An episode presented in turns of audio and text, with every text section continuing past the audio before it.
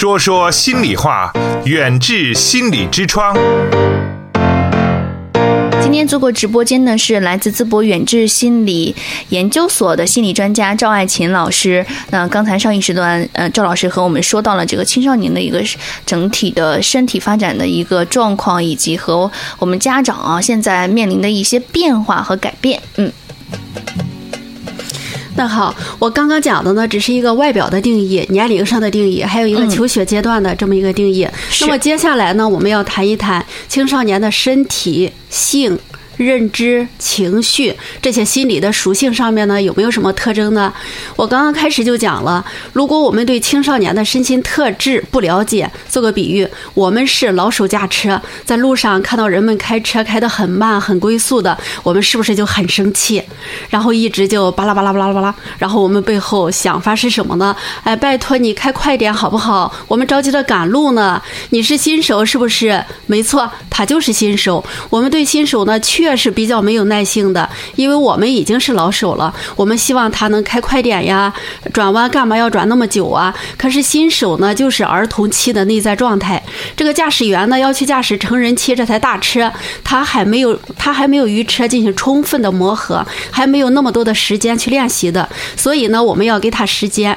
如果我们今天当父母的、当初中、当小学高年级的老师的，我们没有了解这个特征，我们就觉得反正他都长这么高。高了，像个大人了，胡子都长出来了，所以我们就忘了他的内在呢，还是个新手，我们就着急急着走啊。你应该懂得，你应该做什么呀？你讲话不要这么冲啊！你应该知道是做什么的，呃，自动的、自发的，你要早点睡呀，不要上网啊，好像他都应该知道似的。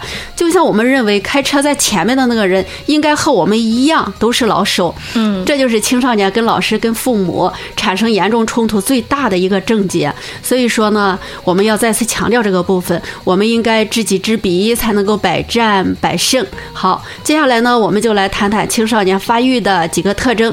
那么首先呢，我们先从身体发展的这个特征来了解，就是说，首先发展的这个身体特征呢，是一个身高体重的一个迅速的增加。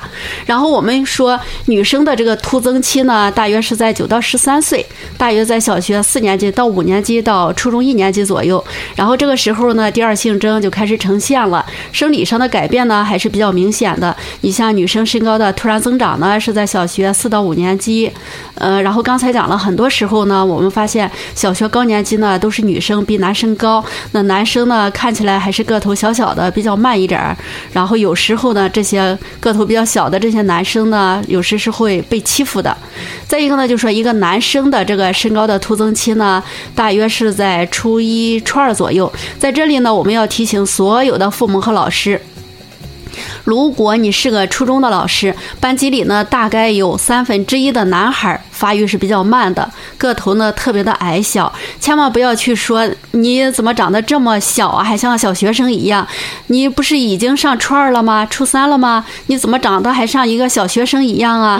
你有没有好好吃饭呀？所以说你一定要好好吃饭呀。然后初中生他们的自尊心呢，真是非常非常的敏感，老师这么一说呢，他们真的会非常的难过的。为什么呢？就是说，因为他也不是他们愿意长这么慢的呀。所以说，我们一定要耐心等待，他们一定会长高的。只是部分同学呢，他们发展的稍发育的稍微慢一些。如果老师在课堂上，你像不小心贬低了这些同学，然后有的引得你像班级同学哈哈大笑，其实呢是真的非常伤人的，呃，也是会让他的自尊心呢受到一个很大很大的一个伤害。然后第二个呢，就是青少年的一个身体的印象，它决定了一个自我的形象，一个自我的价值。然后你像在身高上有困扰的呢，大部分就说男生嫌自己长得太矮，女生呢嫌自己长得太高。我就是那个嫌自己长得有点高的，然后你像一个自我形象呢，就是说，如果人家觉得我长得高，觉得我长得瘦，觉得我长得很帅，觉得我长得很美，然后觉得我鼻子呢长得很挺，那么我就会觉得自己哎呀，真的好帅呀。所以青少年的这个心理特征呢就是这样，只有就说别人先肯定我们，我们渐渐呢才会肯定自己。嗯，然后青少年的一个自我概念的发展呢，它就是这样的，就是当。当别人说我很 OK，说我长得很高、很帅、很美，长得很挺拔，那我就觉得自己很棒。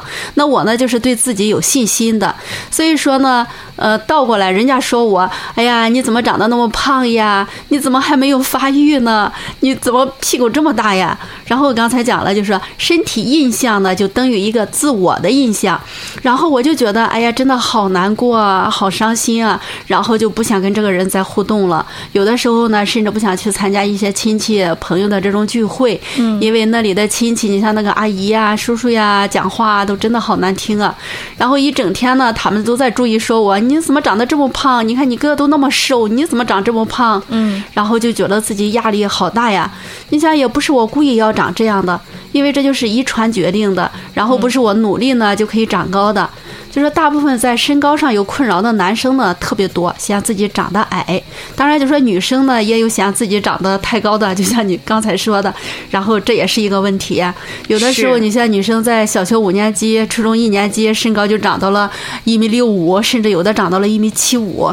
你像比男生都高，然后她就会觉得真的很有压力。对，而且你总坐在最后一排很尴尬，然后而且你上课也是和男孩子站在一排，对，就考虑队形嘛，对对，你内心其实是抗拒的，对，嗯。然后你像他们走路的时候呢，会出现这种驼驼背呀，走路不敢抬头啊，因为直起腰来就像鹤立鸡群，然后你在眼皮子底下满是脑袋。嗯，所以说也是非常的不舒服的。对，再一个呢，我们就说一个体重上的困扰。体重上的困扰呢，都是男生啊嫌自己太瘦小，女生呢嫌自己太胖太壮。你像这种那个。呃，体重呢，就是说男生嫌自己太小，你像弱不禁风；对女生来说呢，就是说她青春期到来以后啊，她一个皮下脂肪呢会进行一个重新分布。你像女生这个臀部呢，臀围呢会变大，所以女生呢会觉得自己哎呀好胖呀，好壮呀，她会觉得真的很有压力。当然呢，也是受一个社会价值观的影响，因为我们社会价值呢就觉得这个女生呢你应该瘦瘦的，然后你才是美的。其实这也是发育的这么一个过程，慢慢。的你，你像到了初二、初三，身材呢才会得到一个比较好的这么一个比例。所以说，通常青春期的女生呢还是比较圆润一点，这也是非常常见的。嗯，然后再一个呢，我们说。身心开始发展的时候，他这个情感和意志还是比较相对来说比较薄弱的。就是说，我们说这个狂飙期呢，就是一个生生理和心理，然后产生快速发展，还有一个不稳定的这么一个特征。就是说，身心发展的时候呢，这个身心它已经开始发展了，但是他的情感和意志呢却相对的脆弱。这就是我们的躯壳，我们的身体。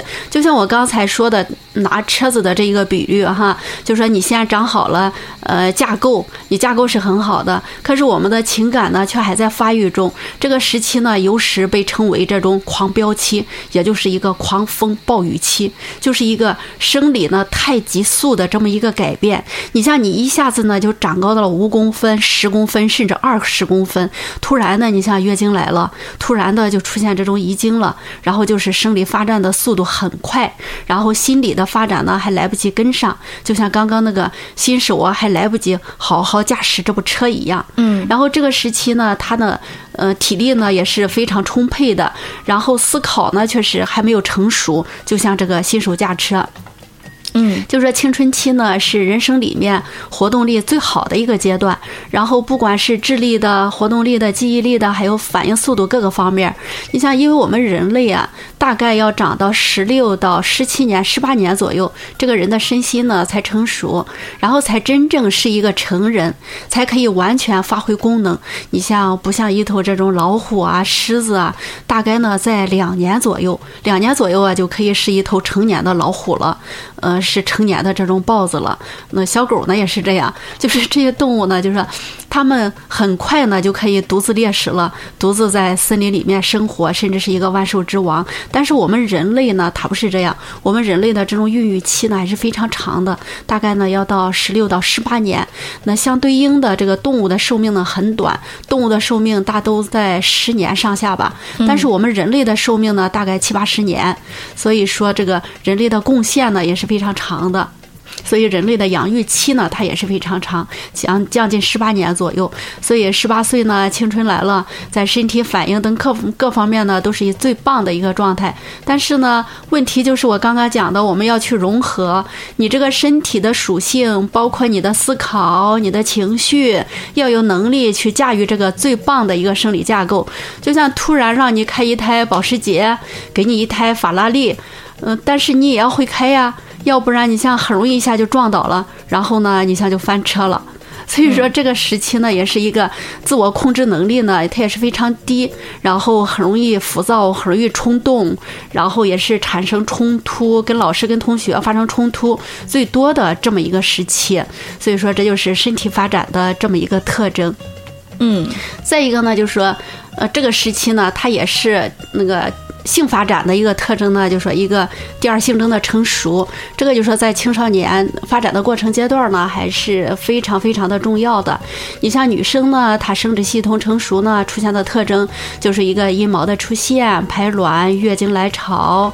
然后呢，你像这种男孩呢，他出现的特征呢，你像出现阴毛啊，出现这种遗精呀等等这一类的，甚至会出现这种喉结呀这一类的。就是说那个青少年呢，他产生精子的能力呢，他还是非常强的。就是说我们精子呢，最好的品质呢，大概是在四十八小时到七十二小时左右。如果这些精子呢都没有用到，然后没有没有遇见卵子，然后它就只能代谢掉了。所以青少年呢，他就是这样。你。像有的时候很容易睡觉起来呢，就觉着哎呀，裤子是湿湿的，或者床上是湿湿的，然后这就是遗精，就是在梦里把它自然代谢掉了。我们说一个精满自溢嘛，然后这就是一个很正常的一个现象。那如果说没有遗精呢，有的时候他就要靠自己用一些手工的方法呢，把它排泄出去，然后这个呢就叫做自慰。这在青少年当中呢也是一个非常常见的。再一个呢，就是说对这种性成熟的一个。不适应。你像女性呢，就是说对性成熟的不适应。女生第一次月经来了，然后她会出现非常的这种焦虑，就说为什么呢？因为女生来了月经以后啊，你像她会出现肚子疼啊，或者会出现经前疼痛症候群。然后你像有的时候她会担心这个血会不会突然流出来了，嗯，会弄伤裤子呀。然后这会让女生非常非常的紧张。另外她还会担心会不会有味道呀，然后会不会被同学发现，然后被男同同学耻笑啊，给他造成了这种很大的压力。大家知道，就是说上初中的时候啊，这些小男生是非常的调皮，很喜欢拿女生的胸部啊、屁股呀，然后来开玩笑，真的就是。很担心，说哪哪一个臭男生会注意到，然后会不会嘲笑我？然后有的身材，你像会变得比较圆润，腰围又大一点的这种那个女生呢，你像她跟儿童期呢是不一样的，然后她就会这些女生呢可能会觉得，哎呀，真的很丢脸啊。对，然后男生呢，他也会出现这种对性成熟的一个不适应，你像突然出现了这种。呃，遗精呀，他就觉得，哎呀，怎么会这样，好变态呀！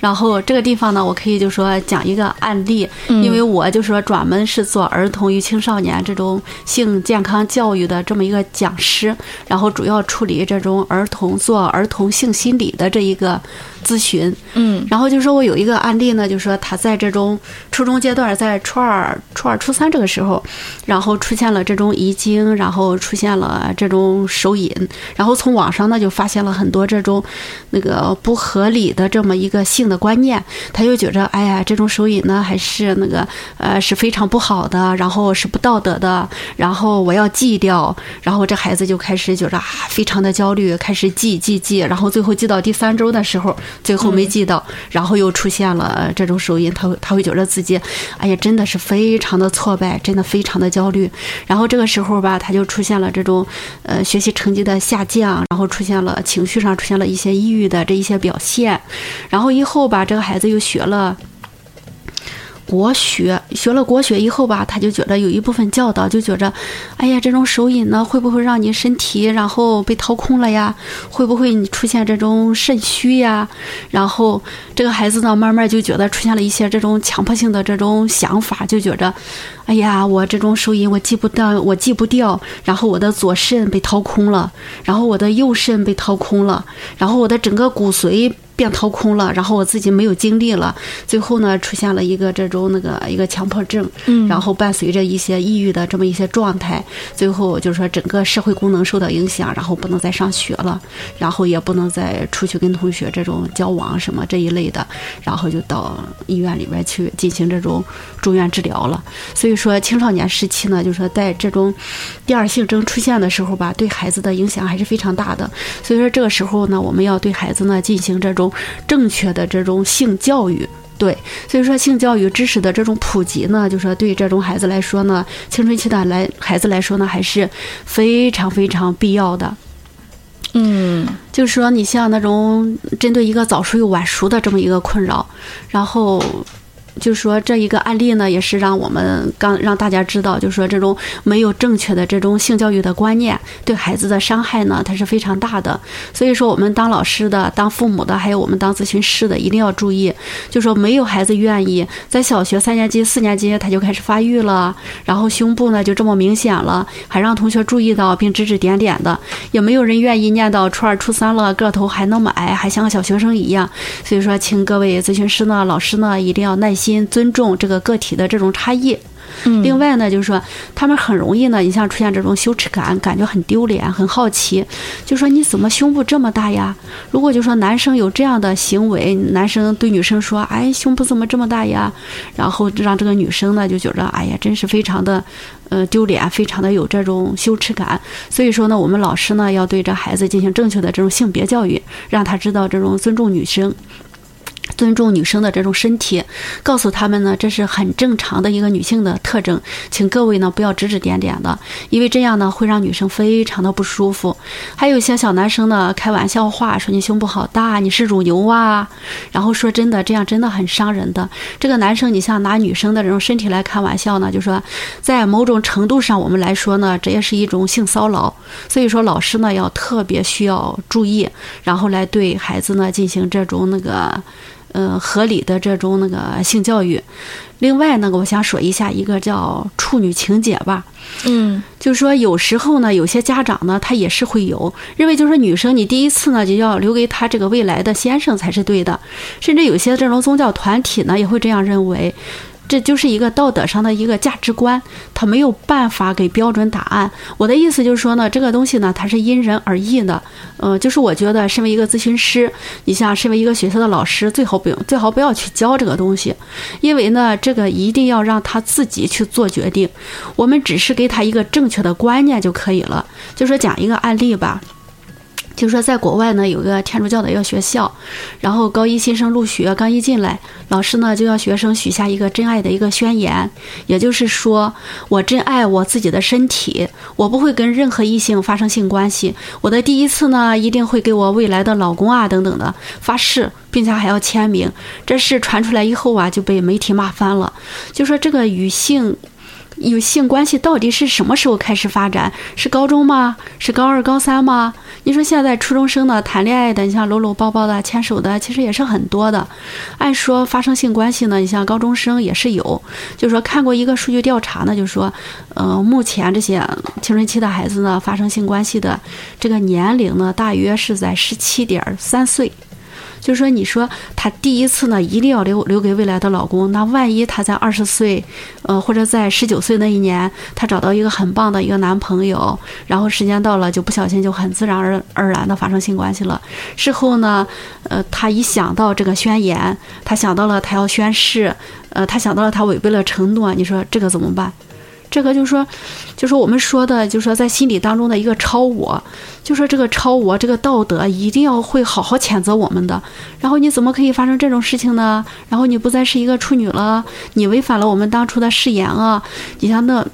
那个内在这么多的道德谴责，我想这个孩子他一定是不会看不不快乐的，他会有很多很多的压力，那么他会感觉呢好像是做错了一件大事，事实上呢他根本就没有做错什么，或许他只要成熟了，知道有法律的，知道负法律的责任了，知道自己在做什么了，这件事情呢或许没有一个标准的答案，教会的概念呢或者某个人的概念呢去框架这个观念都是不合适的，所以说这是我特别提醒给大家。远志心理用中医打开中国人的心灵之窗。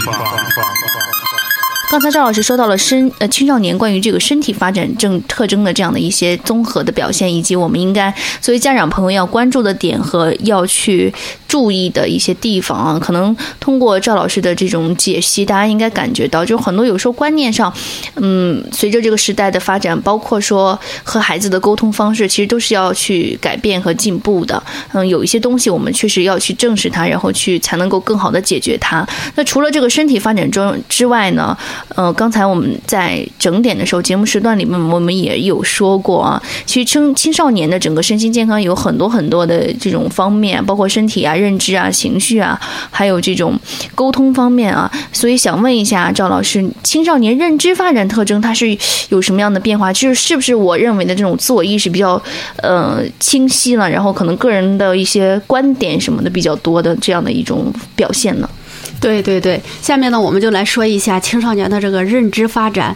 就是青少年认知发展吧，它就这个这个阶段呢，进入了我们心理学上说的一个叫形式运算期，就是指我们认识这个世界呢，我们可以通过这种抽象推理的这种方式。你像我们不需要摸到、碰到、咬到，我们才知道它是什么味道。我们可以通过推理。你像我看到同学上课讲话被老师骂了，那我就知道这个老师很严格，我上课不能讲话的。所以我不用等到上课被老师骂了以后，我才知道上课不能讲话。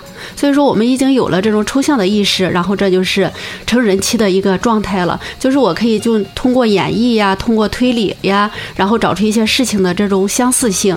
所以说呢，青少年期呢，他就可以进行这种开始算微积分呐，开始算线性代数呀等等，而且可以参加一些活动、组织、社团，当社团干部等的这一些位置，因为他们呢已经比较会这种严密的做计划了，然后会比较成熟的思考考虑，然后。考虑的周全性呢也是比较高的，然后再一个呢，我们说的一个青少年时期呢，有一个非常重要的一个现象，就叫做自我中心的一个现象，就是他大家特别注意一个青少年最大的特色呢，就是自我中心意识，就是说他身体的配备呢是成人的架构、成人的躯体，但是可是心理的部分呢还是儿童期。但我一直强调，儿童期呢还有一个特征，就是很自我中心，就是用自己的角度呢在看世界，也就是说他忘了从。社会我的角度，就是说，那别人是怎么看我的呢？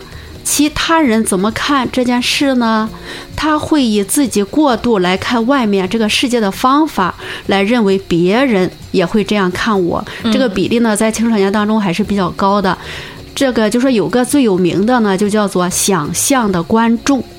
就是说，青少年的特征呢，总是觉得大家都在注意我，所以你像我长了颗痘痘啊，然后我就是这个痘痘长得好大，哎呀，都快出脓包了，然后我就会觉得同学们一定会盯着我在看的，然后大家都知道我长了这个痘痘，所以说我心情呢是很差、很沮丧的，然后整个晚上呢，你像我就在急急弄弄，然后就在问妈妈，你像有有什么化妆品可以把我这个痘痘遮起来呀？然后就说各位呢，就说青少年的父母呢，有的时候遇到孩子的这种表现呢，还是非常非常多的。其实你像同学们、老师都在忙着自己的事情，早上你像同学自己的觉他都睡不够，谁还有功夫理你呀？对吧？嗯，就是觉得大家都注意我这个青春痘。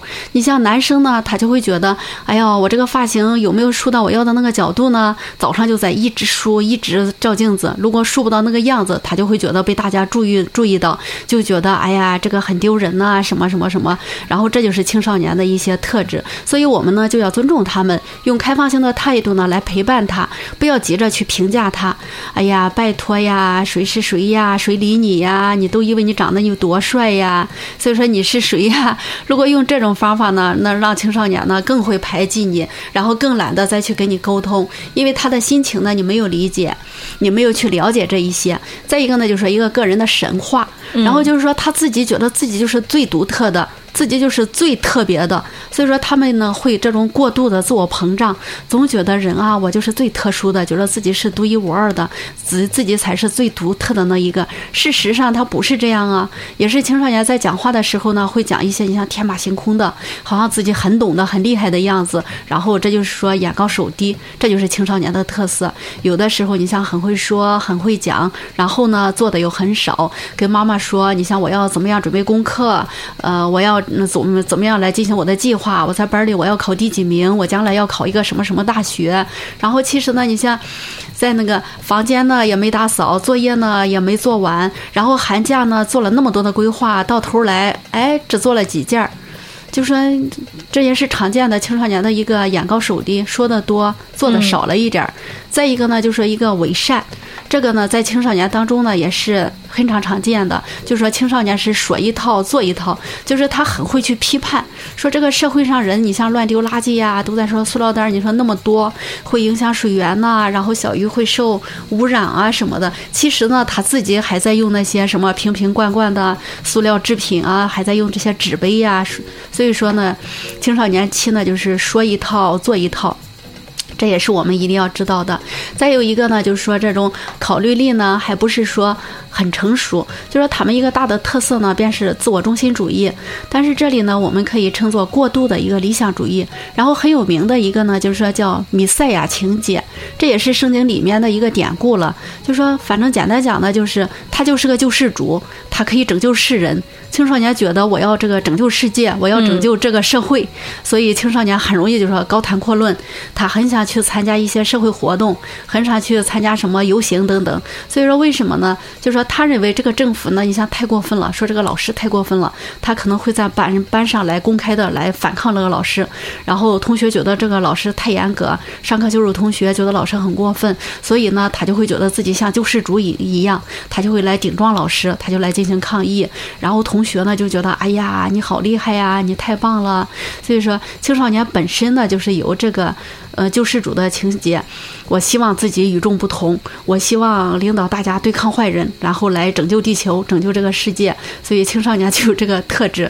你像自古以来呢，我们看一下这个历史就知道，就是说好好的去运用这个青少年参与社会活动，的确可以改变这个世界。改变这个国家，因为青少年他这个时候是血气方刚的，还很理想主义，所以呢，你去挑逗他，去煽风点火他，的确会形成一股力量，因为他这个时候很冲动，眼高手低，批判性很强，但是又做不到，所以呢，很会说，很会讲，但是做的很少，或者做的品质又很低，所以我们就说呢，年少不轻狂，轻狂就枉为年少了。这其实呢是一种比较合理化的一个效应。这就好像说，如果哪个青少年不轻狂，那好像就不叫青少年似的。所以，我们做父母的遇到这种很会吹牛的青少年呢，一定不要当众戳穿他的泡泡，这会让他感到很受伤。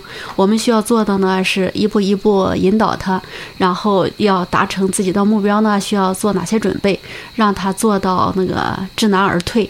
再一个呢，就是说青少年一个情绪的发展呢，就是说情绪呢，它有一个很大的特征呢，就是延续性比较高。就是说青少年生气的时候呢，发闷气的时候呢，他会比较吵，一摔门就在房间里面待上三四十分钟，然后不跟你讲话，甚至一两天呢都在跟妈妈斗气，然后不和妈妈说话。这个呢，在儿童期他可不是这样的。儿童期的时候，然后你骂他，骂完不到半个小时，然后他又来找妈妈了。哎，妈妈，我要什么什么什么东西？但是青春期可不这样哦，青春期他会记仇的。甚至他记仇的时间可能会比较久一点儿。再一个就是说，那个青春期的情绪特征呢，它有那个非常丰富性。然后你像生气呀、妒忌呀，然后，哎，青春期他脸很臭啊，甚至莫名其妙的犹豫呀，所以说层次比较多，类型也比较多。这就是这个青春期那个情绪的这么一个特征。甚至有的时候会出现两极分化。你像高兴的时候，哎呀拍桌子呀，哈哈大笑啊；郁闷的时候，你像脸这种臭臭的，穿的衣服呢。也穿那种黑色的，显得一副很犹豫的这种样子。所以说，青春期就这样，让大家觉得，哎呀，怪里怪气的，简直就是。对，那个时候我们我们那个时时候还有说呢，说那个年轻人那时候特别喜欢，就是大家说的非主流，对对对，呃什么什么呃葬爱家族啊等等的。其实现在这些人，其实反观一下，大家都长大了哈。其实就那个时候会说自己是年轻的，但是呢，也并不承认，就是也不是不承认，就是我觉得说的是事实，就是说我们那个时候并不是我们有毛病，就是就是可能年轻的时候他就有那样的一种倾向，就是长大之后呢，也并不代表大家是不。健全的。对对对，所以青少年的情绪特征呢，你像他这个时候负面情绪特别多，嗯，然后并且情绪的反应呢也是很强烈的，有的时候你出现阴阳怪气的，哎，脾气特别差，态度不好，非常容易引起这种父母的误会和指责。另外呢，就是说遇到事情吧，孩子这种这个时候呢，抗挫能力特别差，遇到一个什么不成功呢，就容易出现这种消极、悲观，甚至愤世嫉俗。有的时候你像情绪表达呢，孩子他是比较直接的，口无遮拦，讲话非常的难听。你像就说你笨呐，哎呀你是猪呀，怎么怎么着，讲话特难听。然后再一个跟父母、跟老师意见不合，就会。出现这种冲突，甚至会出现这种争吵，所以说这就是青少年时期的这么一个情绪的一些特征。但是就是说我们在跟那个青少年沟通的时候嘛，就说父母呢一定要记住，他有很多沟通起来是有很多禁忌的啊。你像第一个禁忌呢，就是说拒绝孩子参加这种健康的冒险。其实我们有的时候鼓励孩子这种健康的冒险呢，对孩子来说他会学到很多的这种自信。自信心呢，然后会学到很多的这种，会增长很多的自尊心啊，会学到很多团队的合作呀、互动啊、互动的能力啊等等。当然，这种危险性的冒险呢，你比如说他去飙车呀、无证驾车呀，然后有网友出去过夜呀，这些当然应该是禁止的。对。另外呢，就是说父母呢，你有的时候你像，哎，多说少听，然后喜欢说教，我说这也是禁忌的。你像在儿童早期呢，孩子什么都不懂，认知发展不够，身材矮小。你像他那个时期呢，只要要学会撒娇，听妈妈的话，就能得到妈妈的欢，妈妈的这种欢心。即便就说被父母指责，那小的孩子呢，他也不会这种离家出走，因为他长得还不够魁梧，还没有自己的想法，没有自己的能力，对吧？但是青少年时期呢，他可就不，他可就不这样了。如果他觉得压力很大，父母不理解他，甚至跟父母起了冲突以后，你像他会摆出一副臭脸呢，会跟那个父母对着干呢，甚至会离家出走啊，等等这一类的。哎呀，这确实让那个父母也是非常头疼的。另外呢，父母需要注意的呢，就是千万不要侵犯孩子的这种隐私。千万不要侵犯孩子的这种隐私。嗯，你像孩子有很多自己的想法，然后又不愿和父母沟通，父母呢又很想知道孩子在想什么，于是就说趁他洗澡的时候，你想偷看他的书包啊、手机啊、日记本啊等等。如果被孩子发现了呢，孩子就让孩子觉得很丢脸，很没有隐私，很没有隐私感。所以青少年呢，你要学会尊重别人。啊，你要学会尊重他，他就他被尊重了以后呢，他才会学会尊重别人。有的父母很严厉呢，会要求孩子，你像你啊，不能锁门呐，你的手机要公开呀。就是当然这些可以立一些家规，但这些呢一定要经过跟孩子的共同商议，孩子同意了才才行。如果你说我就是说单方面的约定，那只是满足父母的一个掌控权。父母说你像你不是答应了怎么怎么样了，你为什么有没有做到？那孩子可能就会说，那是你自己定的，我有同意过吗？这样就会恶化这种呃亲子的这种关系。嗯，再一个呢，注意呢，就是说不能批评这种孩子的朋友，就说你看你交的什么朋友呀，又染头发又没礼貌，学习成绩还中后段，你不要跟这种孩子交往。就说各位要小心了，你批评他的朋友呢，就是在批评他。来批评你孩子的判断能力，你就是就是在说方说他笨嘛，你没有眼光嘛，你怎么找了这样一个找了这样一个朋友呢？所以说你应该用陪伴的方式呢来和孩子聊天，就说你的朋友有哪些特别的地方，你觉得你从他身上能学到什什么样的优点？就是对吧？嗯嗯。然后就说你有没有觉得他哪些地方有点怪？然后你是怎么来看的？一定要跟孩子一块儿来进行一下讨论，是得有沟通才能够去跟孩子更好的这样的呃走入到孩子的心里啊，这样让他一起去缓解他的青春期的一些焦虑的心情和一些这种嗯叛逆的情绪吧。其实每个孩子青春期也不希望自己和孩呃和家长吵架。其实，在青春期的孩子也很羡慕，就是那种孩子和家长。长成为朋友的这种生活方式，并不是所有的孩子的青春期都是为了冲着跟家长决裂的这样的一个目的去发展的。嗯，远志心理健康服务包括中西医结合的心理诊治和咨询，大中小学生的心理健康辅导，国家心理咨询师、中医心理师培训和心理健康讲座。